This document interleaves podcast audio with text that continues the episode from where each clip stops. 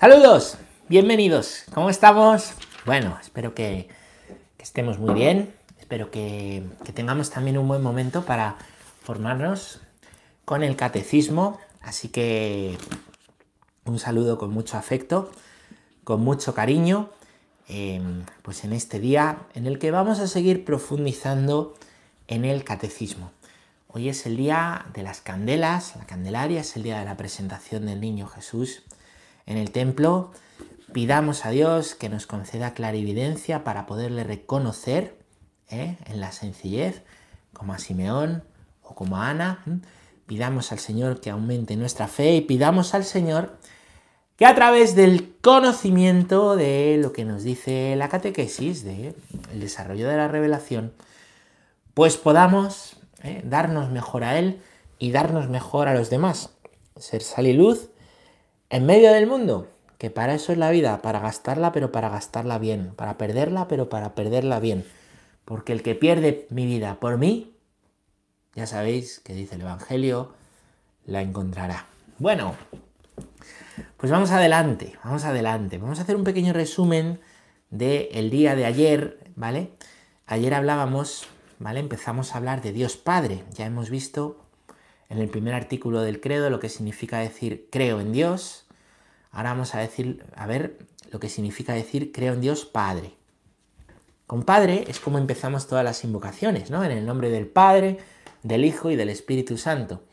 De esta manera nos han bautizado, en el nombre del Padre, del Hijo y del Espíritu Santo, en ese bautismo que todos estamos llamados a vivir y en el cual estamos llamados a profundizar ¿Mm? Bien, nosotros tenemos sentimientos, los sentimientos nos ayudan a movernos hacia la verdad, nos afecta porque la verdad no nos deja indiferentes, sino que nos afecta para bien, siempre para bien, aunque a veces escueza, ¿vale? La verdad. Y esa verdad, pues es lo que eh, es lo que nos mueve, ¿no? Descubrir que Dios es la verdad. Ahí entra en juego entonces el razonar, ¿vale? Y el pensar, entra en juego la memoria y es bueno hacer memoria de nuestro bautismo y si no te acuerdas de tu bautismo, de lo que Dios ha hecho en tu vida, ¿para qué? Pues para profundizar en ese bautismo, en lo que Dios está haciendo y es la inteligencia la que mueve la voluntad para seguir adelante. Una inteligencia que está separada de la voluntad, una voluntad que está separada de la inteligencia, provoca que caigamos en voluntarismo. Hacemos muchas cosas pero perdemos el sentido. Profundizar en Dios, conocer a Dios es mover nuestra inteligencia hacia la verdad de las cosas para poder obrar y poder actuar. Bueno, pues ayer vimos cómo los padres de la iglesia distinguen, ¿vale? Al hablar entre lo que es la teología y lo que es la oeconomía. Esto estaba en el punto número 236. Teología, que hemos oído muchas veces, o economía. Lo primero hace alusión al ser de Dios y a la relación que hay entre las personas divinas. Dios es amor. Para que haya amor, que tiene que haber personas, ¿vale? El Padre ama al Hijo, el Hijo ama al Padre y el amor entre ambos, que une a ambos, es el Espíritu Santo. Así sucede. Para que entre personas haya amor, hace falta, por ejemplo, para que un padre entre un padre y un hijo hay amor, tiene que haber un padre que ame al hijo, tiene que haber un hijo que ame al padre y un amor entre ambos. Siempre las tres cosas, ¿vale? O un matrimonio. El hombre ama a su mujer, la mujer ama a su marido y entre ambos hay un amor, ¿vale? Pues cuando decimos Dios es amor, ¿vale? Estamos también hablando del misterio de la Trinidad. Esas relaciones entre Dios, Padre, Hijo, Espíritu Santo, eh, se explican mediante la teología.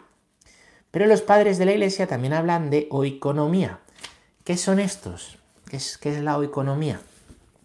Las obras que Dios hace. Las obras que Dios hace. La revelación.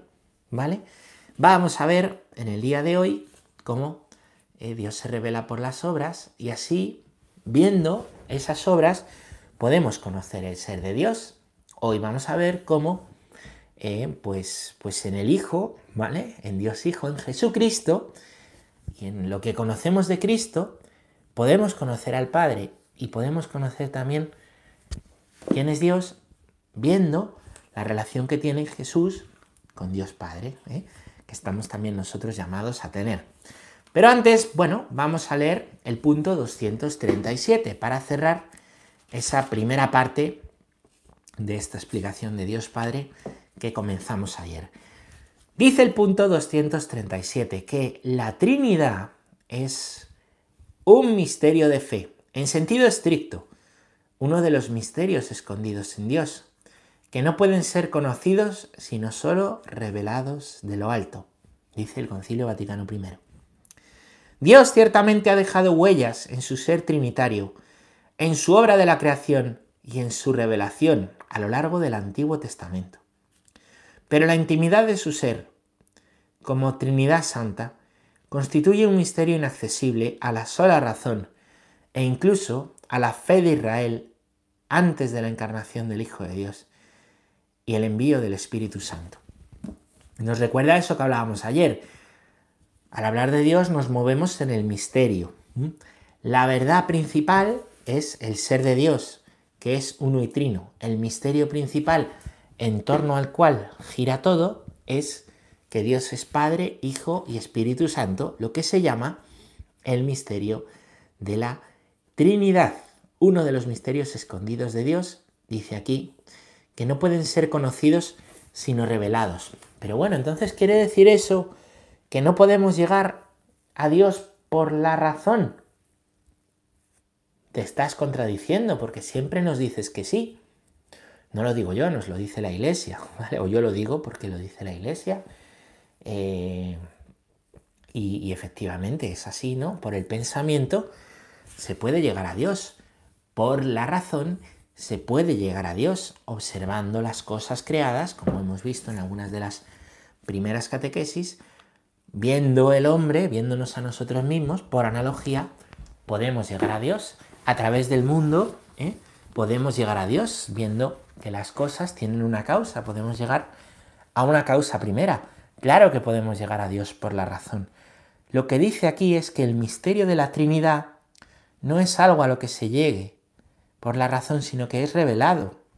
Por la razón se puede llegar a Dios, pero que Dios es uno y trino, siendo un solo Dios, tres personas, pertenece a la verdad revelada, ha sido revelado por Dios. Y por la razón, lo que podemos hacer es esa verdad revelada en la escritura, vivida ¿no? por, por los cristianos, por la iglesia, a lo largo de dos mil años, ir profundizando cada vez más en ella, profundizando en la teología y en la oeconomía, profundizando en las obras de Dios, por eso hoy pues eh, sigue habiendo ¿no? estudiosos ¿no? que profundizan cada vez más en, el dogma ¿no?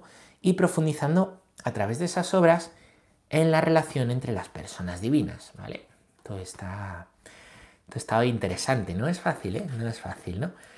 Dios ha dejado huellas, Dios ha dejado huellas para poderle conocer y nos ha dejado una revelación para poder conocer ¿eh?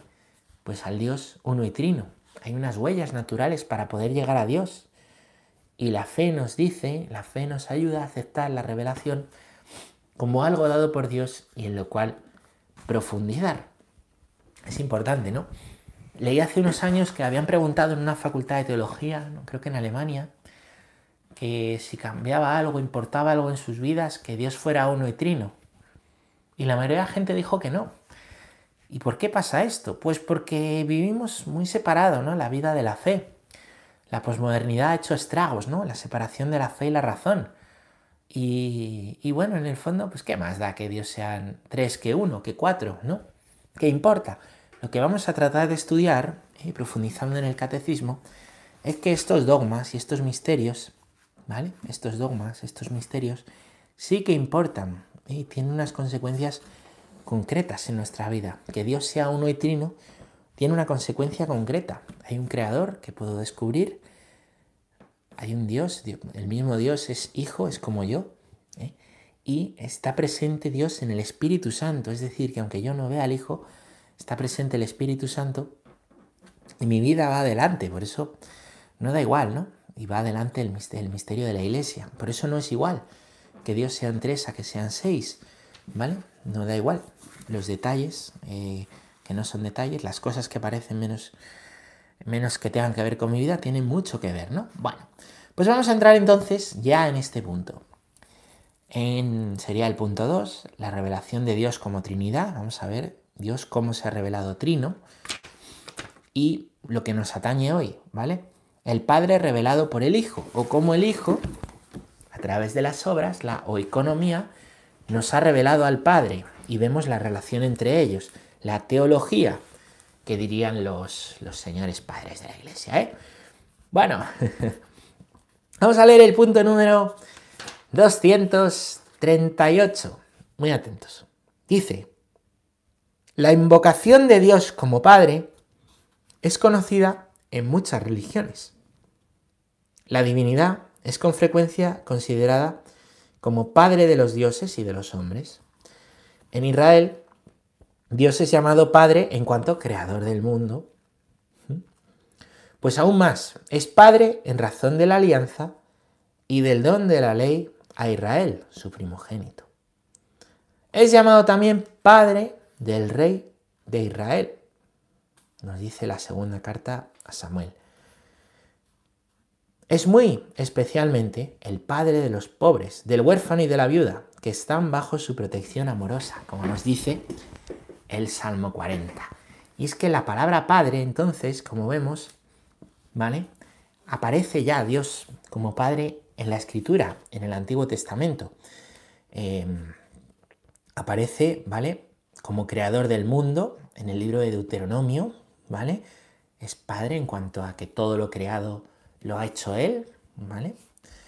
Es padre en cuanto a que es el padre de, em, pues de la alianza y es el padre de Israel, ¿vale? Ha sacado a Israel, ese pueblo, es el primogénito, es el primero de los pueblos, es elegido por Dios. Israel tiene conciencia todavía hoy de ser el pueblo elegido, ¿vale? Por eso Dios es padre en cuanto tal. Es padre del rey de Israel, ¿vale? La, dinastía de reyes es muy importante para Israel, porque en ese rey se cumple la promesa, ¿no? De que habrá una dinastía ¿eh?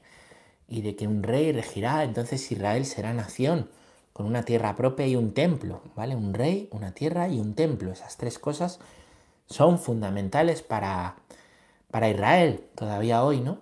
Se lamentan los judíos en el muro de las lamentaciones, lo que queda del templo destruido. Todavía hoy sigue habiendo mucha polémica por el lugar que ocupa Israel en el mapa geopolítico. Un continuo polvorín, ¿no? Rodeado de esos pueblos árabes. Pero es que Israel, ¿eh? pues la tierra y la tierra de los judíos. Los judíos no quieren otra tierra que esa, porque es la tierra que Dios les prometió. Bueno, em, pues Dios es llamado Padre del Rey, ¿vale? Recordar que Cristo es rey de la dinastía de David. Hay una genealogía en el Evangelio de Mateo. El principio del Evangelio de Mateo es toda una genealogía donde Mateo se molesta en dar un montón de nombres. ¿Para qué? Para decirnos cómo de Abraham y luego de David viene Jesús esto es muy importante, ¿vale? De Abraham, David, Estirre de Babilonia, Jesús. Va contando todas las generaciones para justificar, justificar que Jesús es rey. Un montón de nombres. Uno de estos textos que parece no decir nada y que dice muchísimo, como suele pasar en la escritura tantas veces, ¿no? Y es, según el Salmo, el padre de los pobres, ¿vale? Todo esto en el Antiguo Testamento, ¿vale? Muchas religiones invocan a Dios como padre, ¿vale?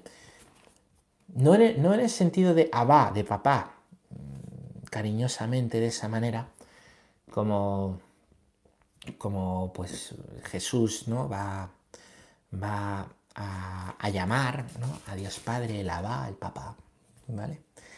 Pero sí en cuanto a eh, el creador de todo, el primero de todo, también las religiones eh, politeístas antiguas, pues pienso por ejemplo en, eh, la religión griega, ¿no? el politeísmo griego, Zeus es el padre, ¿no? De, todos los, dioses, de ese panteón de dioses, ¿no? Bueno. Em, vamos a aclarar esto, ¿vale? Punto 239. Al designar a Dios con el nombre de Padre, el lenguaje de la fe indica principalmente dos aspectos. Que Dios es origen primero de todo y la autoridad y autoridad trascendente, y que es al mismo tiempo bondad y solicitud amorosa para todos sus hijos.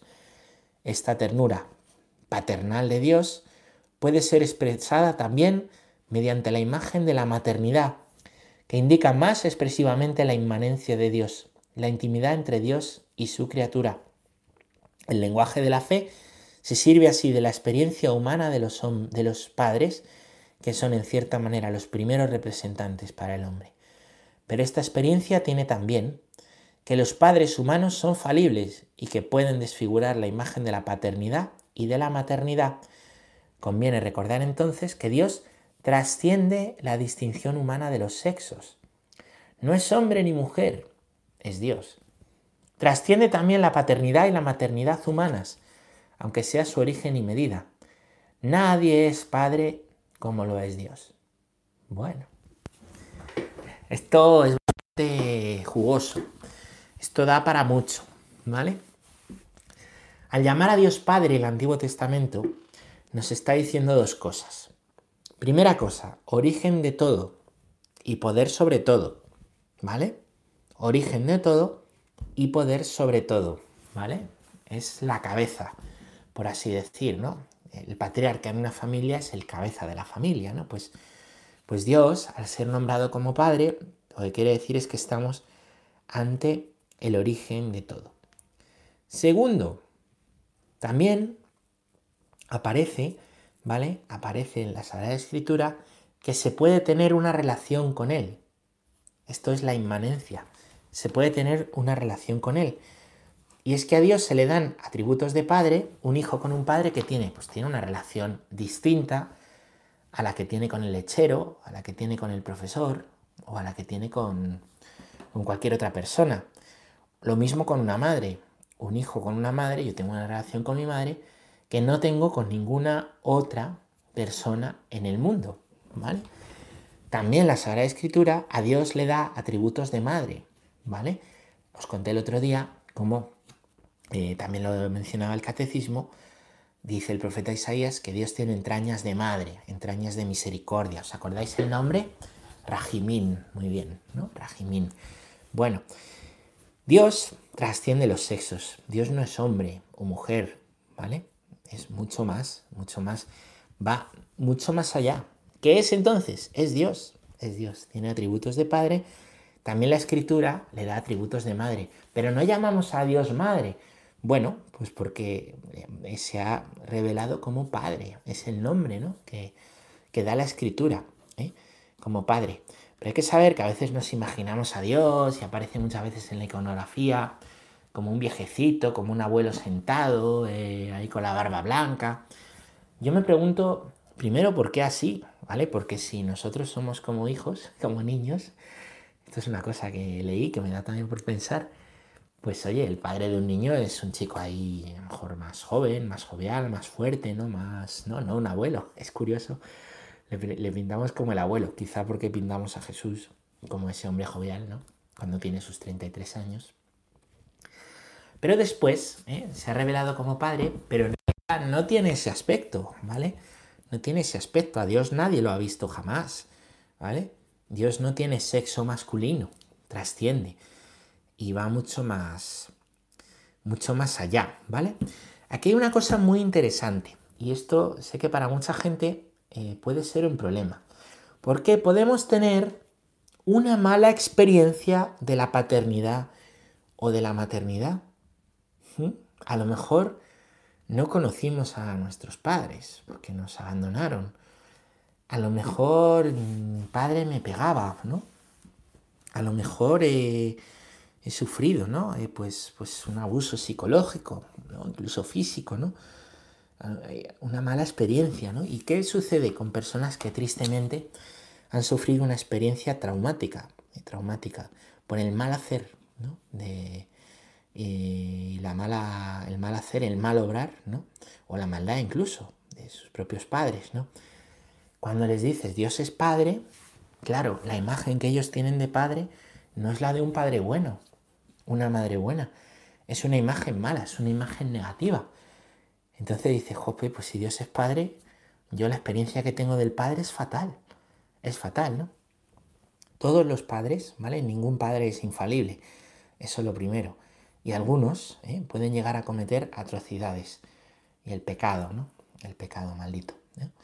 Eh, es verdad. Pero Dios, cuando hablamos de que Dios es Padre, ¿vale? Dios es infalible. Dios es infalible. ¿Cuántas veces, ¿no? Y esto sucede en la iglesia, eh, esa mala experiencia de la paternidad o de la maternidad, en el amor que otras personas tienen, en la acogida que se tiene, ¿no? Se ayuda a entender, ¿no? Esa parte que a lo mejor ha faltado a tantas personas siendo niños, ¿no? De acogida, de apoyo incondicional, de perdón, de ánimo, de, ¿no? que encontramos en la, en la paternidad y esa experiencia lleva a conocer y a sanar la herida ¿eh? en el Padre y entender que la paternidad de Dios es distinta a la mala experiencia de la paternidad que hemos podido tener.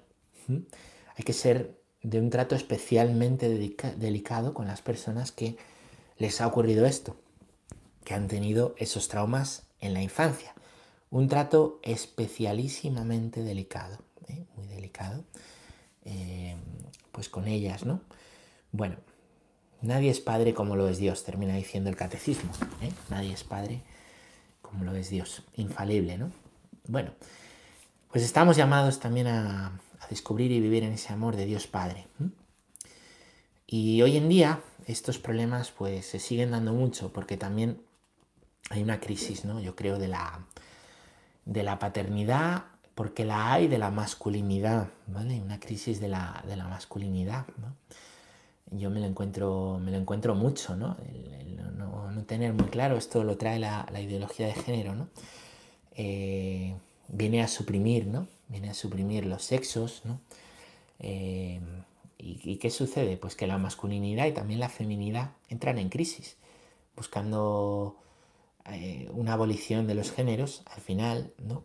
Lo que nos hace verdaderamente hombres, mujeres, ¿eh? Esos rasgos son puestos en duda, en tela de juicio y para muchos les supone una auténtica crisis. Y eso evidentemente es un conflicto que se pasa también a los, a los hijos. Vamos a leer el punto número... Lo que quiero decir con esto es que cada vez nos vamos a encontrar más problemas en ese sentido debido a la crisis que, pues, que sufre la familia y que sufre la, pues, la paternidad y la masculinidad y también por supuesto la, la, feminidad, ¿no? ¿Mm? Vamos a leer el punto 240. ¿Mm? Vamos allá. Dice así, Jesús ha revelado que Dios es Padre en un sentido nuevo. No lo es solo en cuanto creador. Es eternamente Padre en relación a su Hijo único, que recíprocamente solo es Hijo en relación a su Padre. Nadie conoce al Hijo sino el Padre, ni al Padre le conoce nadie, sino el Hijo, y aquel a quien el Hijo se lo quiera revelar. ¿Qué está diciendo aquí? Pues que aunque la Sagrada Escritura hace alusión a la paternidad de Dios en estos dos sentidos, como creador y también como, como aquel sumo bien, ¿no? la suma belleza con el cual, eh, pues, aquel que, que todo lo puede, ¿no? Ese Padre que es bueno, que es justo, ¿no? Jesús ¿eh? va a dar un sentido nuevo a esa revelación de Padre, el Abba. Ya no es simplemente el creador, ¿eh? ya no es simplemente el, creador. Nos va a decir, ¿vale? Que, que ese creador, ¿vale? Tiene un hijo, ¿vale? Tiene un hijo. Y por ese hijo nosotros somos todos hijos. No es que Dios sea creador de todo y le llamemos Padre. Es que yo soy hijo suyo. Yo soy hijo suyo. Y esto es una cosa preciosa. Jesucristo, Jesús, al revelarse como hijo, te explica quién eres tú. Te explica quién es Dios para que entiendas quién eres tú. También esto ayuda mucho a personas con crisis, ¿no? Y con heridas, eh, pues por haber sufrido, ¿no? Por haber sufrido una mala experiencia en la infancia, ¿no? Con la, con la paternidad o la maternidad, ¿no? También, ¿no? ¿Por qué? Porque porque Dios te dice quién eres tú verdaderamente para un Padre bueno. Se revela como Padre bueno. Conociendo a Jesús, puedes conocer cómo Dios quiere a Jesús. Y por analogía puedes darte cuenta de cómo te quiere a ti. ¿eh? y de que ese amor también es para ti y que esa relación personal que, que Jesús tiene con el Padre la puedes conocer tú. Quien me ha visto a mí, ha visto al Padre. Y dice aquí, nadie conoce al Hijo sino el Padre. Ni el Padre le conoce, ni al Padre le conoce nadie sino el Hijo y a que el Hijo se lo quiera revelar. Jesús ha venido a revelarnos quién es Dios Padre. Podemos conocer a Dios de una manera más íntima, como Cristo le conoce. ¿Y por qué Cristo conoce al Padre de una manera íntima? Porque Cristo es hijo del Padre desde la eternidad. Está con Él en la eternidad. En el principio existía la palabra, el verbo. Y la palabra, el verbo, estaba junto a Dios. Y el verbo, la palabra, era Dios. Así empieza Génesis. Y empieza Juan. Y el verbo se encarnó en Cristo. Cristo es el verbo, la palabra, que está junto al Padre desde el inicio de los tiempos, ¿no? De manera que poder conocer al Padre, y para conocer al Padre no hay camino más seguro que el Evangelio, que conocer a Cristo. De hecho, el modo de entender bien el Antiguo Testamento es el Evangelio, es desde Cristo, porque todo el Antiguo Testamento prefigura a Cristo. ¿eh? Prefigura a Cristo, nos habla de Cristo, es una sombra que se entiende y cobra un sentido pleno a la luz de Cristo. Y dices, hombre, pero si estaba hablando de Jesús. Jesús conoce al Padre desde siempre, de manera que para conocer a Dios Padre, lo mejor es conocer a Cristo y su Evangelio. Y para entrar en relación con el Padre, lo mejor es conocer a Cristo y su Evangelio. ¿Mm? Bueno, pues vamos a leer el punto 241 que señala esto que os decía y así podemos concluir. Por eso los apóstoles confiesan a Jesús como el verbo que en el principio estaba junto a Dios, lo que os decía ahora, como la imagen del Dios invisible, como el resplandor de su gloria y la impronta de su esencia. ¿eh? Bueno, pues aquí tres pasajes, ¿vale? Eh, el Nuevo Testamento son los escritos de los apóstoles, ¿vale? Se llama el verbo, que estaba en el principio, ¿vale? La imagen de Dios invisible, ¿vale? Dios es invisible, a Dios no le ha visto nadie. Le pintamos como el viejecito con barba, pero no es así. Pero la imagen es Cristo. Cristo. ¿Vale? Por eso yo digo, oye, ¿por qué, ¿por qué pintaremos a Dios así? Si es más una imagen de Cristo. Bueno, eh, perdón, Cristo es una imagen suya. Dice Colosenses, el resplandor de su gloria y la impronta de su esencia, resplandor de la gloria del Padre. La suma belleza, el sumo bien, ¿no? En Cristo. Esos momentos de consolación que a lo mejor has tenido en la oración, de decir Cristo está conmigo, de alabanza, de decir qué bueno es Dios, qué maravilla. Hay un pequeño resplandor de la gloria del Padre. A veces me dicen, qué aburrido es el cielo, que porque no entendemos, ¿no? Es en los momentos de gloria, ¿eh? en los momentos de gloria que pues que tenemos, en esos momentos de novedad, en esos momentos de amor que no queremos que acaben nunca, ¿eh? en esos momentos de pues de intimidad con Dios, con los hermanos, que no queremos que acaben nunca. Es más a lo que se parece el cielo. Un banquete, dice la escritura. Un banquete que nos sirve el Padre en el que el Cordero ya ha muerto por nosotros para que podamos ir. Así que ánimo, os animo a, leer el Evangelio, ¿eh? a cuidar la lectura del Evangelio y a meditar y profundizar en el corazón de Cristo, porque el corazón de Cristo es lo que te permite conocer el corazón del Padre, que Dios tiene corazón ¿eh? y que, ese corazón ha sido revelado en Cristo. Aquí lo vamos a dejar, espero que, pues que haya sido de ayuda, espero que, que haya sido de provecho. Continuaremos en el día de mañana. Gracias.